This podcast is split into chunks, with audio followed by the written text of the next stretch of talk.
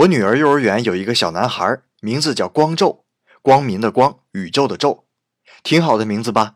可是你听他的日文发音呐，叫皮卡丘。我用这事儿向我的日本朋友们吐槽，他们也都深感最近日本孩子的名字是越来越奇葩，已经不再是我们印象中什么太郎啊、惠子啊这种名字了。现在日本年轻父母更希望给孩子起一个天上地下唯我独尊的名字。有这么个想法，那怪名字就多了去了。有叫美波琉璃的，有叫红魔的，我还见过一个叫长的啊，就是香肠的那个长啊。最特立独行的就是居然有叫大熊猫的，真是不知道这个孩子的父母对中国有着怎样特殊的感情啊。